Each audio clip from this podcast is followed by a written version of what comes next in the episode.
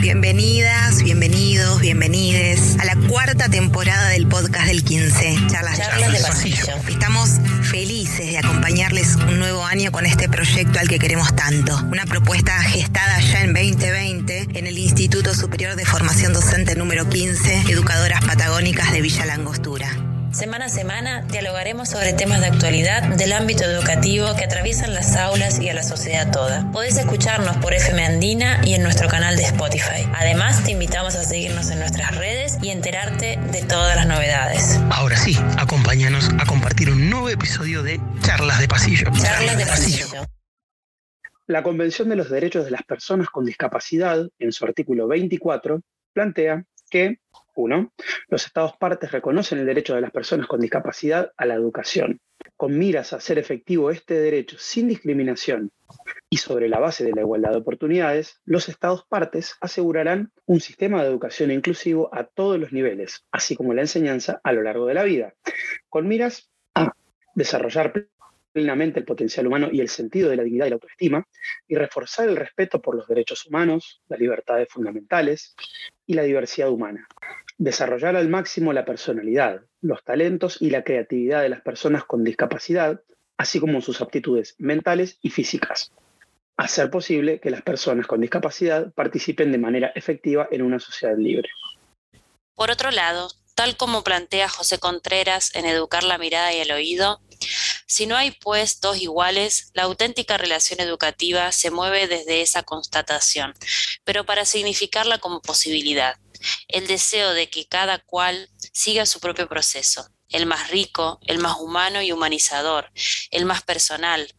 Reconocer, aceptar y desear que cada uno y cada una manifieste, desarrolle y ponga en juego su singularidad. Que nadie se vea obligado a ser quien no es. Es el deseo de que todas y todos puedan construirse. Reconocer las diferencias desde una preocupación educativa supone buscar y reconocer los caminos por los que los seres humanos muestran nuevas posibilidades en sus trayectorias. No es, pues, hacerse indiferente ante ellas, pero tampoco confirmar el diagnóstico. Ya sabemos lo que son y lo que serán. De lo que se trata es de que cada uno y cada una pueda ser quien es con completa dignidad, para que pueda desarrollar una vida digna y sentir como digno su vivir. Y la relación educativa es el lugar en el que uno, como educador, acepta que no sabe que tiene que mirar y oír, ver y escuchar, que todo puede ocurrir, pero no para desear que nuestros alumnos sean quienes no son, sino para que encuentren su camino. Es fundamental seguir reflexionando acerca del rol de la escuela para garantizar una educación inclusiva, que colabore en la concreción de proyectos de vida de todos y todas las personas, dado que en palabras de Contreras, la diferencia no es una limitación, sino una posibilidad. Con estas palabras damos inicio a una nueva charla de pasillo, una nueva semana y con un tema que hemos trabajado y que, bueno, lo, hemos venido charlando, eh, en líneas generales el tema de la discapacidad. Y bueno, hoy tenemos un invitado muy especial que nos, da una alegría inmensa tenerlo hoy como invitado ya lo vamos a presentar. Vamos a dejar un poquito de intriga. Eh, voy a saludar a mis compañeros, compañeras. Eh, Ariel, ¿cómo estás? Buen día, Guille. Buen día de la audiencia. Buen día, buen día, mis compañeros. ¿Cómo andan? ¿Todo bien? Todo bien por acá, un poco, un poco fresca la mañana en el sur de, de, Neuquén, así es que estamos acá en invierno ya. ¿Cómo estás, Vale? Buen día, compas, ¿cómo les va? Buena semana, buen día a la audiencia. Y Luciano, que también está por ahí. ¿Cómo estás, Lucho? Hola, Guille, hola a todos. Hola, audiencia. Eh, muy bien, eh, descansado con este fin de semana extra largo. Bueno, para quienes nos escuchan con delay, hoy estamos en un día miércoles, que grabamos siempre los miércoles, y, bueno, estamos acá luego del fin de semana largo de junio. Em, bueno, vamos a ir arrancando les decía en un inicio con esas palabras que introdujimos que tenemos un invitado que, ha sido parte de, nuestra, de nuestro equipo de trabajo y hoy viene como invitado y como casi ya eh, recibido profesor de geografía. Eh, sin más preámbulos lo voy a presentar. Eh, Fernando Parra. ¿Cómo estás, Fer? Hola Guille, hola equipo, tan maravilloso equipo, ¿cómo andan tanto tiempo? Muy bien, bueno, acá eh, alegres por poder tenerte en este espacio para que nos cuentes un poco eh, qué estás haciendo y, el rol que estás ocupando un poco en, en, otros espacios más allá de la institución y educativa y de tu, de tu vida cotidiana. Pero bueno, en Villa Costura hay mucha gente que te conoce, ¿no? Eh, pero bueno, este programa se puede escuchar en diferentes ámbitos, en, en, otros lugares y, en otros momentos. Entonces, eh, vamos a, a presentarte un poco. Bueno, te vamos a pedir lo que le pedimos a todos los invitados e invitadas, que nos cuentes, em, bueno, quién sos, cuál es tu trayectoria personal, tu vida y, académica también. Eh, que te llevan hoy un poco a estar en este lugar que, con herramientas para hablar desde la, de la discapacidad y, de algunas acciones que se vienen realizando a nivel provincial y municipal quizás también. Bueno, eh, yo soy, bueno, Fernando Cuadra, me conoce ya gran parte de la villa, y ahora me estoy diciendo muy conocido a nivel provincial, como que amplié esa, esa brecha. Eh, bueno, es muy amplio ¿no? mi trayectoria por la inclusión, digamos, hablando del sistema educativo. Yo la verdad que siempre pude acceder, acceder a, a la escuela común, con ciertos apoyos del escuela especial. Eh, hasta jardín primaria y ya secundaria fue como una, una cuestión diferente, ¿no? Porque por ahí el acompañamiento que me daban en el secundario era no tan presencial, digamos, de la MAI eh, en el aula, sino que el acompañamiento era más, eh, digamos, em, que el material pedagógico, digamos, lo preparaban antes y por ahí. A mí me lo daban en el secundario, ¿no? Y bueno, después el terciario que, que un poco ya me manejé eh, independiente, fuera de la escuela especial.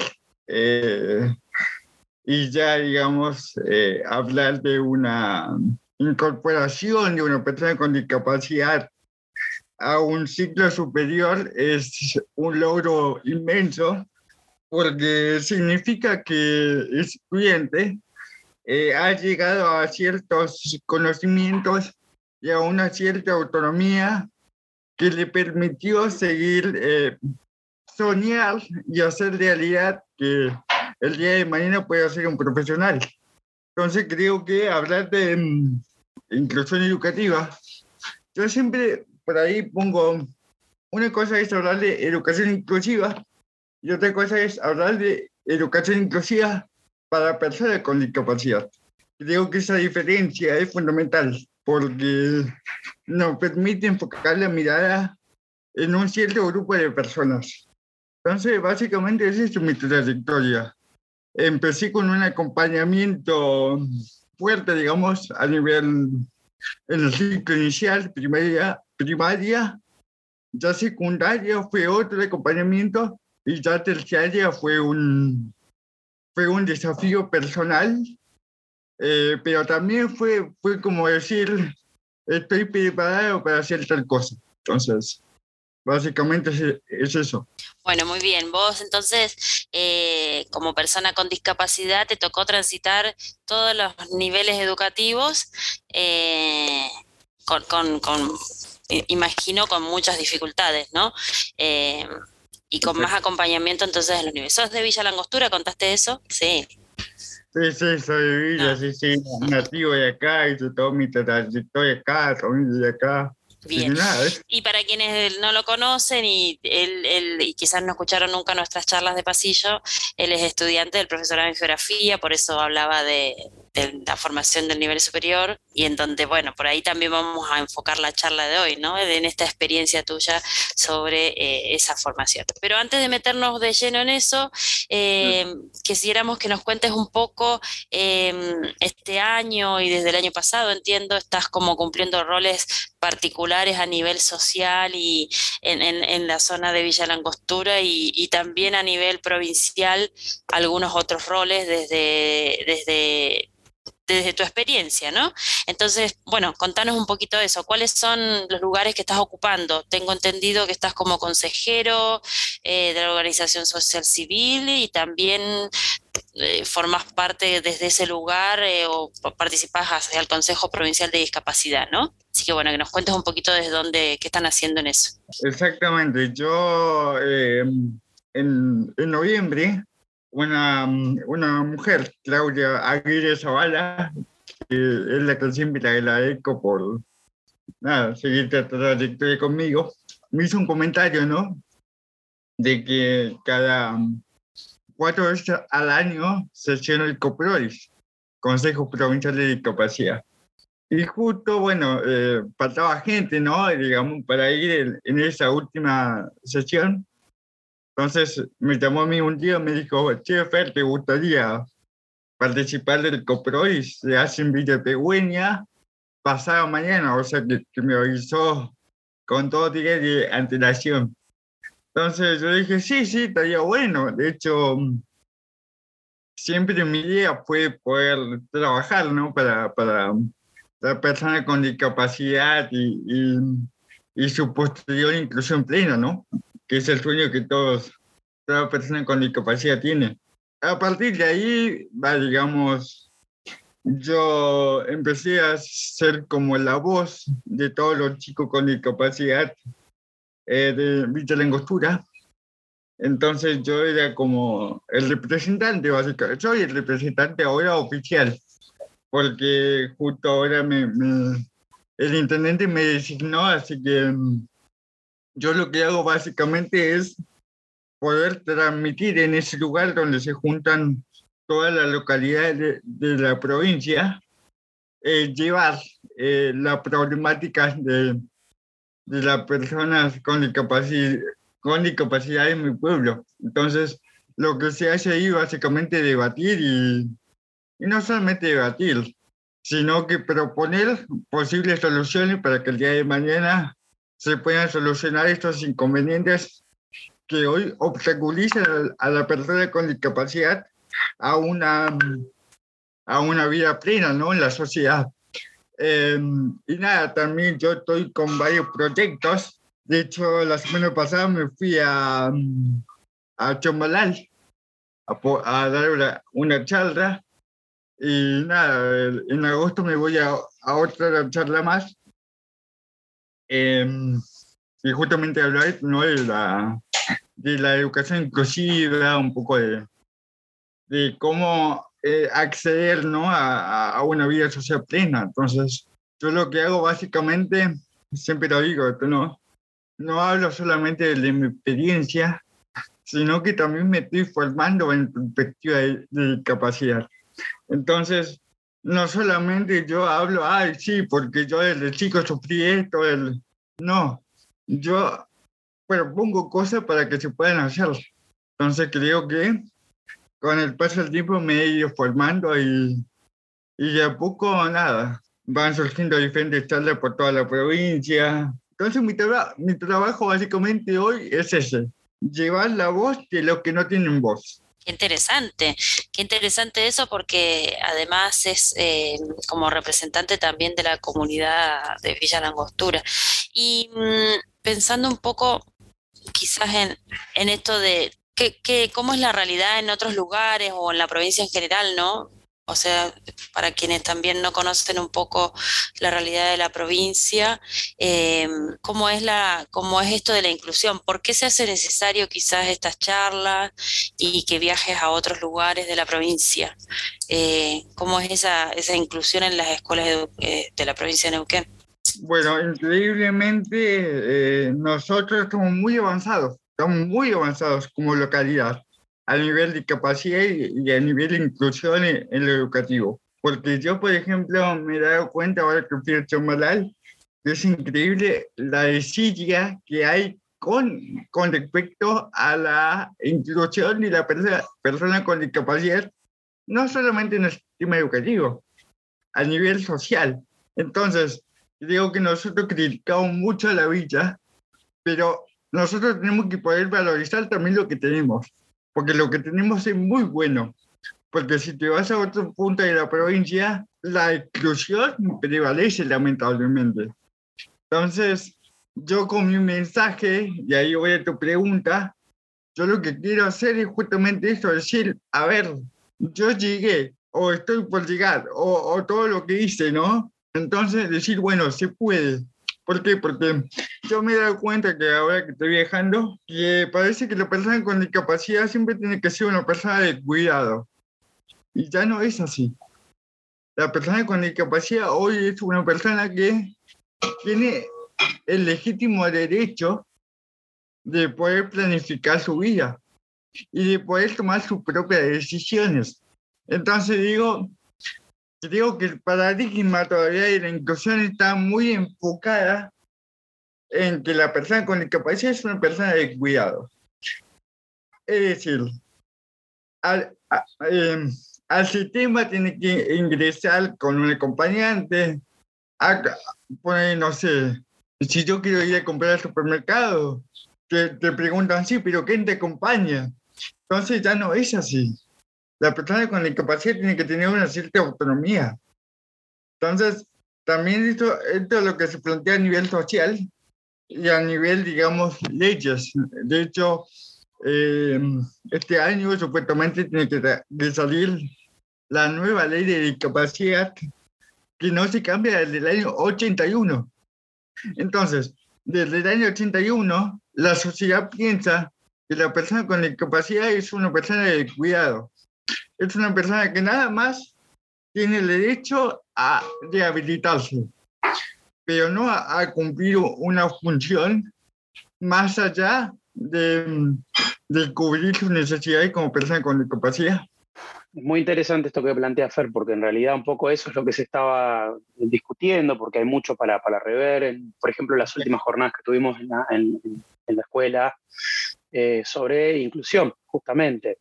Entonces, un poco la, la, pregunta iba, iba en, ese sentido, eh, pensando en nuestro marco normativo actual, ¿no? Para quien no lo sepa, la, la ley 26206, la, eh, eso a nivel nacional, o la resolución 3116, que, bueno, obviamente son, son el marco eh, digamos, para, para, todo lo que tiene que ver con inclusión. Y pensando en ese cambio de paradigma que vos, eh, que vos mencionás, que por ahí es como un paradigma que se habla siempre de, como esto que vos dijiste, que hay que rehabilitarse, pero hasta ahí llega.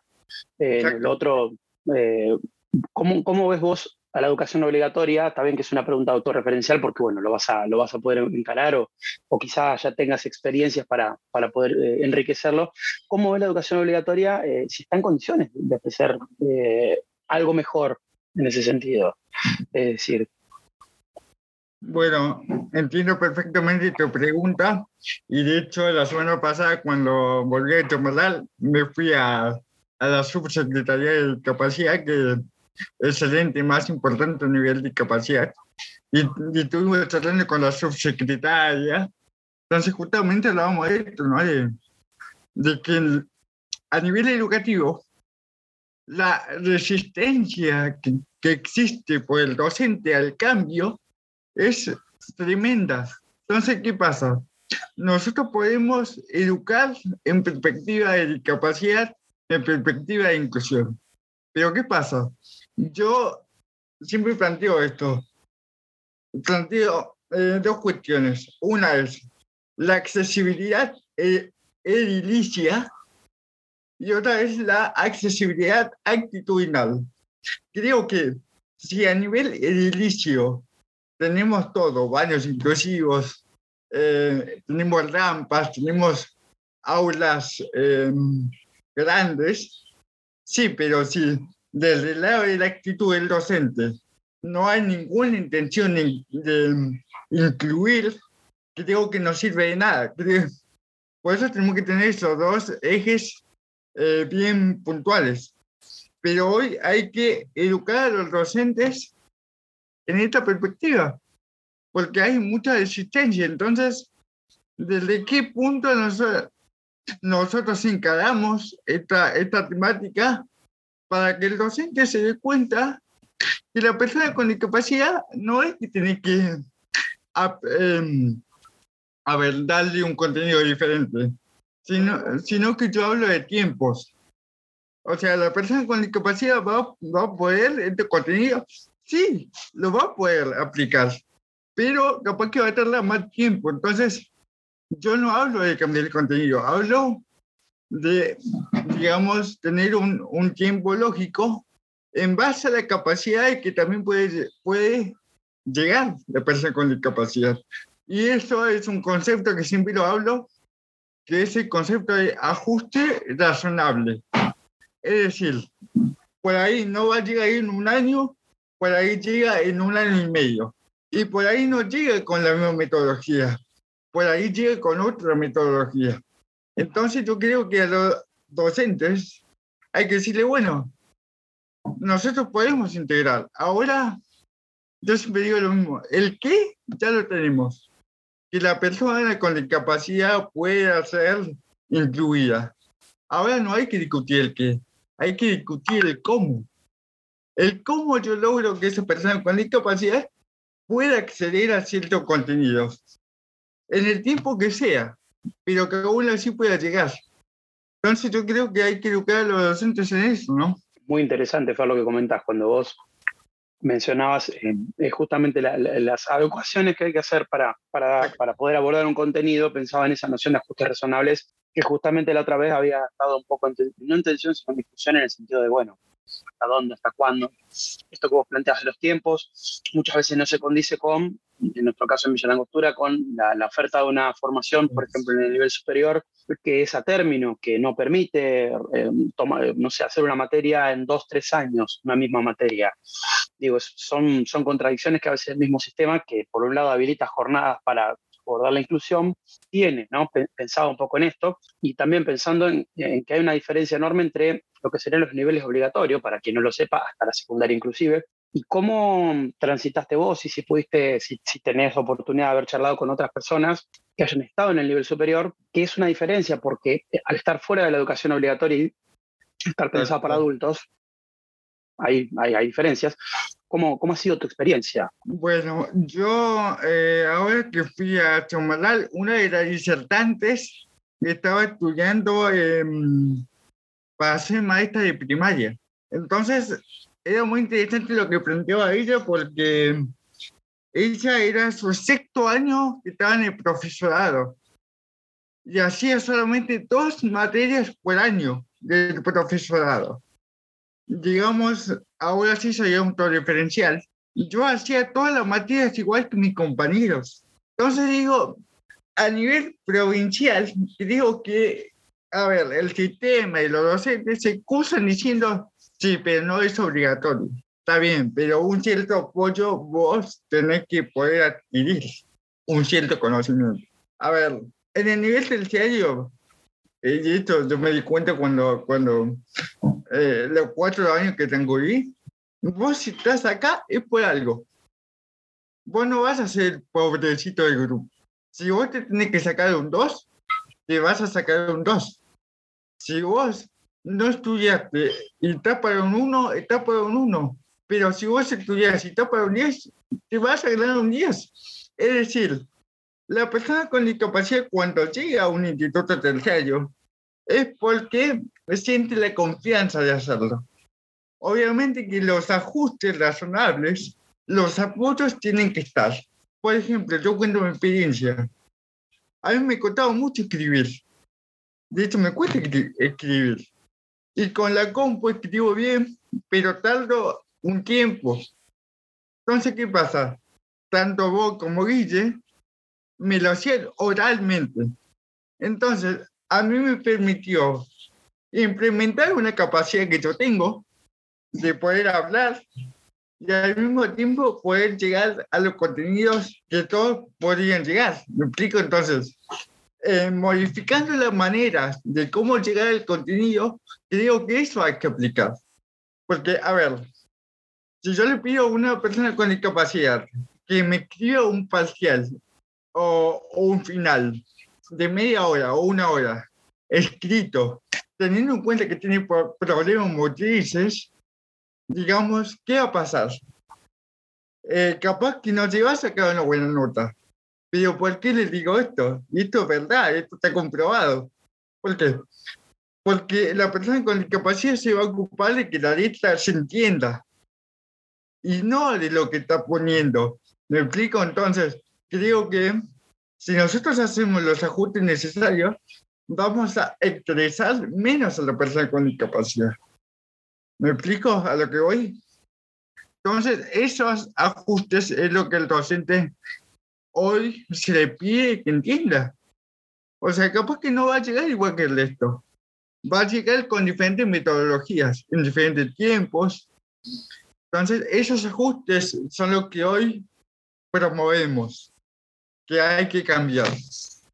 Te estaba escuchando, Fer, y pensaba, ¿no? Que algo que decías, ¿no? Que, que a veces los docentes nos ponemos en un lugar de, bueno, no, no podemos, no sabemos, ¿no? Que, que también es real, ¿no? Es muy, em, es compleja la, la temática y, y, y, generalmente no, o quizás pensando en, estos cambios de paradigmas, ¿no?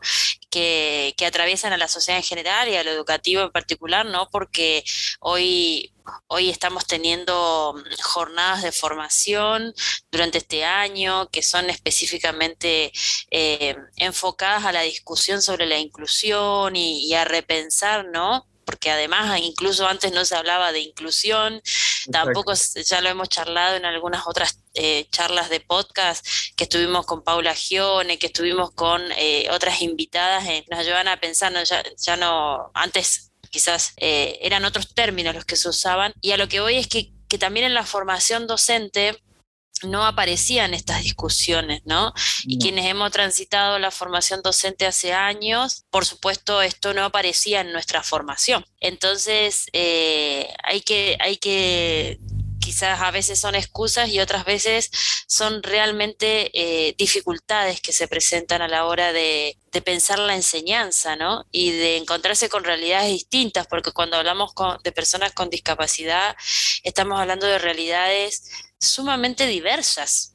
Y, y, y hoy eh, tenemos situaciones en, en, muchos cursos, en muchos grados, en muchos, tanto en primaria como en secundaria, donde nos encontramos con chicos y chicas con discapacidad, con diversidad de discapacidad. Entonces, eh, a veces las herramientas que tenemos como docentes no, no alcanzan.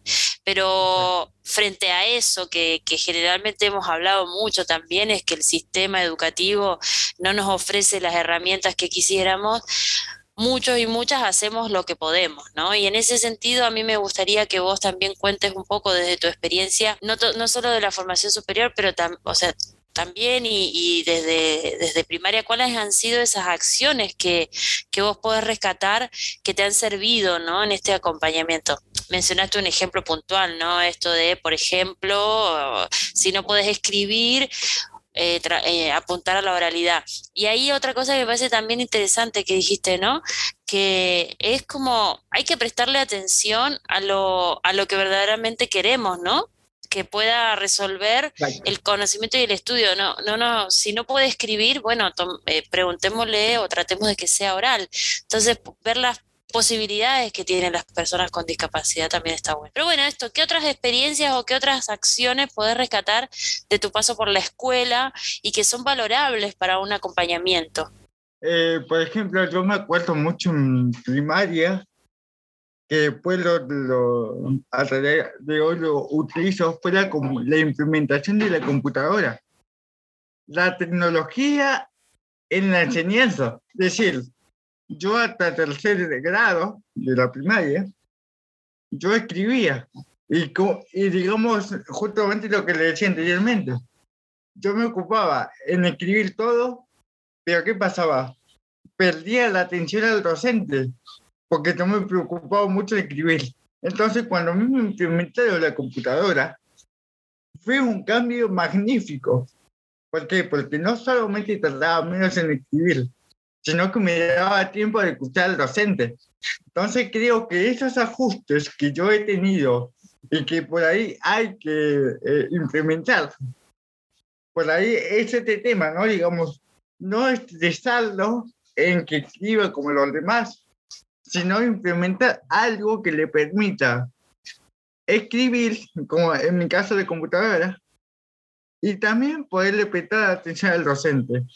Pero no solamente prestar atención al docente, sino también poder aportar ¿Me explico? al tema que se está hablando. Entonces, a ver, mi, mi caso, yo siempre digo mi caso es un caso particular. Porque, a ver, no solamente, esto lo planteo siempre en mis conferencias en todos lados, que no solamente las personas ajenas a mí tienen que adaptarse a mí, la persona con discapacidad también tiene que darle su paso. ¿Me explico? Entonces, ¿qué pasa? Por ejemplo, visualicemos uno, un, un encuentro entre la MAI y la docente titular. No, porque al chico hay que hacerle esto, hay que, hay que implementarle esto, hay que hacer estos ajustes. Sí, pero ¿qué pasa? Vos también le tenés que preguntar a la persona con discapacidad a ver si le parece bien. ¿Por qué? Porque creo que históricamente y actualmente todavía sucede que la persona con discapacidad es, es un experimento. A ver, le ponemos de mi condimento, de mi condimento el que sale.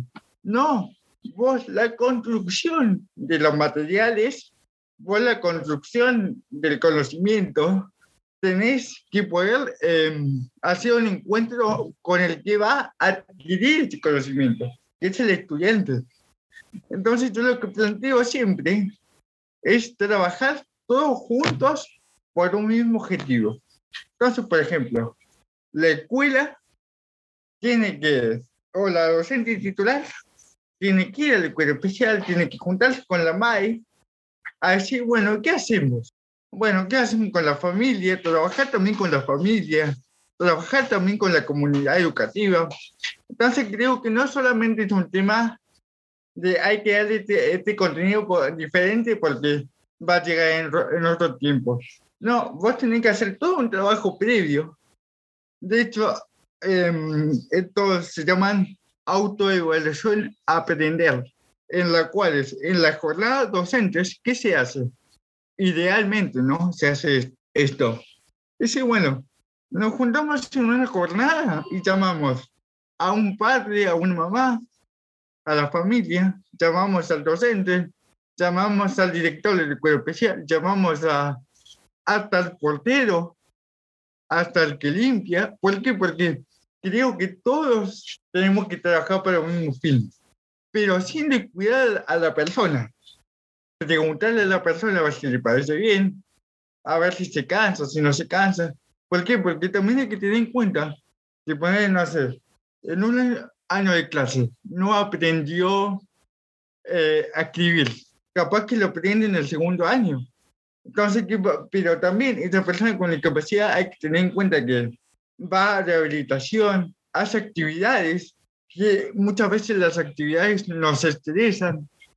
Entonces, hay que pensar un montón de cosas antes de pretender que el estudiante pueda aprender cierto contenido. O sea, no es que no llegó porque no estudió capaz que no llegó porque las circunstancias no le permitieron llegar. Entonces creo que por eso hay que trabajar en conjunto para ver qué sucede en esos casos. Y de ahí más pensar en poder adquirir cierto conocimiento. Qué interesante lo que comenta Fer. Muy, muy interesante. Realmente eh, un poco, eh, es muy rico lo que, lo, que, lo que comentas. Ahí la teníamos a Vale, que por ahí quería hacer algún comentario, este, que por ahí... Eh, Ari, no sé si se escucha. Yo te escucho bien, Vale. No, estaba como muy enfrascada escuchando y, no parando de, de, estar interesada en lo que nos amplía Fer pero eh, también es interesante poder aclarar, sobre todo para el público que, está por fuera de la cuestión docente o fuera de las actividades eh, académicas o institucionales que se realizan dentro de las instituciones educativas. Eh, y, y, en relación a lo que planteaba al principio Fernando, de que en la provincia tal vez, paradójicamente a lo que nosotros pensamos, estamos bastante avanzados en relación a esta temática, aunque falta un montón, obviamente, por seguir avanzando y logrando objetivos. Em, hay un encuadre normativo desde el año pasado, que es la resolución 619-22 del Consejo Provincial de Educación, que por fortuna incluye, además de las jornadas institucionales obligatorias en todos los niveles, las jornadas de inclusión, para seguir debatiendo y profundizando estos temas que tanto, o sea, que tanto nos inquietan en virtud de poder llegar a implementar todo esto que planteaba Fer. Si bien vuelvo a, remarcar y, y todos los docentes estamos de acuerdo con esto, que falta un montón todavía para seguir avanzando, es fundamental que en todos los niveles, tanto obligatorio, incluyéndonos al nivel superior, se den estos debates em, para seguir reflexionando en estos espacios de encuentro donde están todos los actores eh, y todos quienes y todas quienes hacemos las instituciones educativas participando, para seguir reflexionando sobre esto, ¿no? Respecto a la discapacidad, desde el respeto, el derecho, la garantía de derechos Em, y cómo eh, poder abarcar todas las dimensiones que eso implica dentro de las instituciones educativas. Entonces, por ahí es interesante también em, aclarar esto. Digamos, las instituciones educativas nos falta un montón todavía para poder llegar a, un, a, lo pleno, tal vez si se quiere, o abarcar todas las aristas que planteaba Fer. Sin embargo, estamos en el camino correcto y me parece que eso es sumamente valioso. Creo que aportando eso, hay muchos, muchas normativas, muchas leyes, que está buenísimo. Ahora creo que hace falta de a poquitito para empezar a implementar. Obviamente que se han hecho cosas, nadie dice que no, pero creo que ahora es el paso de poder implementar, ¿no? Estas, todas estas normativas, todas estas leyes. ¿Cómo? Justamente juntándose, justamente preguntando, eh, poder reunirse, poder escuchar a la persona con discapacidad también, porque como yo decía anteriormente, digamos, no somos un experimento, somos personas que también sentimos, que también, digamos, tenemos nuestras necesidades, tenemos nuestros sueños. Entonces, creo que se está avanzando un montonazo, sí, obviamente. Y a nivel local yo me he dado cuenta que estamos súper avanzados a nivel provincial, aunque, aunque parezca mentira. Pero es así.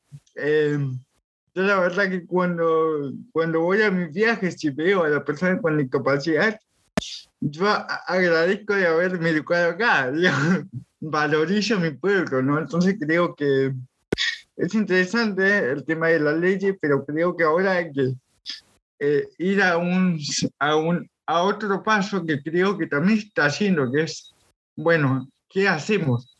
Lo que decía yo, ¿no? El qué ya lo tenemos, ahora es el cómo. Eh, bueno, Fer, em, me quedo con esa palabra, valorizo mi pueblo, ¿no? Valorizo lo que me han dado que a veces, que está bueno para quienes te escuchan también ahí en la radio y por ahí eh, dicen, ay, yo estuve con Fer en algún momento de su vida eh, escolar, que puedan escuchar eso.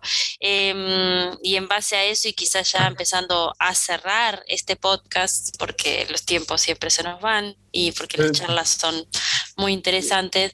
Eh, mucho para esperando quizás esta, esta reflexión, esto de, de, tus sueños, ¿no? Que dijiste recién que las personas con discapacidad tienen sueños, como todos tenemos sueños, ¿no? Y que, está bueno poder tener posibilidades de cumplirlo. ¿Qué, qué, podríamos, para cerrar, ¿no? Para reflexionar en términos de, de formación docente y de aquellas personas quizás que, que, quisieran estudiar, quisieran estudiar en el nivel superior, eh, pensando también en la posibilidad que hay con el instituto en Villa Langostura y quizás con otros institutos, con otras posibilidades que hay en la provincia, ¿no? ¿Qué le podríamos decir como para ir cerrando?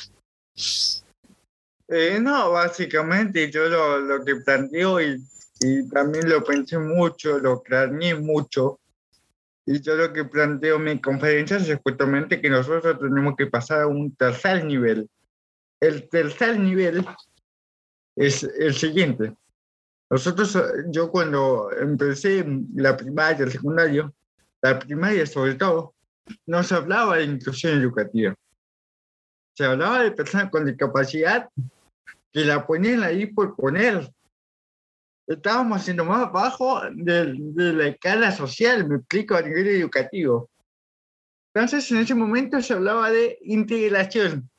Hay que integrar al chico. Pero, ¿qué significa integrar? Justamente, digamos, hay un grupo y vos metete, pero no digas nada, no hables. Bueno, pero estás integrado. hace un par de años se cambió el, el paradigma. Inclusión. Ahora ya no solamente está en un grupo, sino que también puede debatir, puede hablar, puede aportar. Y hoy estamos en la inclusión. Yo lo que planteo, porque también no solamente, como dije anteriormente, hablo desde la experiencia, sino que también propongo cosas, por eso a la gente le gusta. Ahora yo creo que estamos en, estamos en camino a una tercera etapa, que es hablar de convivencia. Nosotros tenemos que poder fomentar la convivencia que sin importar la discapacidad que tenga, sin importar no solamente la discapacidad, sino la capacidad. Que creo que cuando se habla de personas con discapacidad, se habla de la discapacidad, pero no se habla de la capacidad. ¿Me explico? Creo que, uno, hay que empezar a hablar de convivencia, de que todos somos diferentes, hay que empezar a hablar de diversidad, que la, que la eh, diversidad aplica para todas las personas porque acá, Guille no es igual a mí, yo no soy igual a Guille, yo no soy igual a Lila, Lila no es igual a mí, a lo mismo que vale. Entonces creo que todos tenemos la capa una capacidad diferente. ¿Me explico? Entonces creo que para poder fomentar una escuela nueva, tenemos que hablar no solamente de lo edilicio, de lo actitudinal, de la empatía, de la convivencia, entonces creo que es eso, digamos, que a, a partir de ahora tenemos que fomentar eso. Y yo siempre lo hablo esto, con, con docentes, con, con la sociedad que me escucha en mi conferencia, siempre hablo esto. Hay que trabajar en conjunto para lograr una convivencia, ya no inclusión, porque explico, entonces creo que ese es el tercer paso que yo propongo. Eh, y lograr, yo siempre digo esto, en el sistema educativo, el aprendizaje es significativo. Lograr que ese estudiante pueda adquirir un conocimiento que después lo pueda aplicar. ¿Me explico? Entonces creo que ese eso es lo que yo propongo. Eh, creo que hace falta cosas, sí.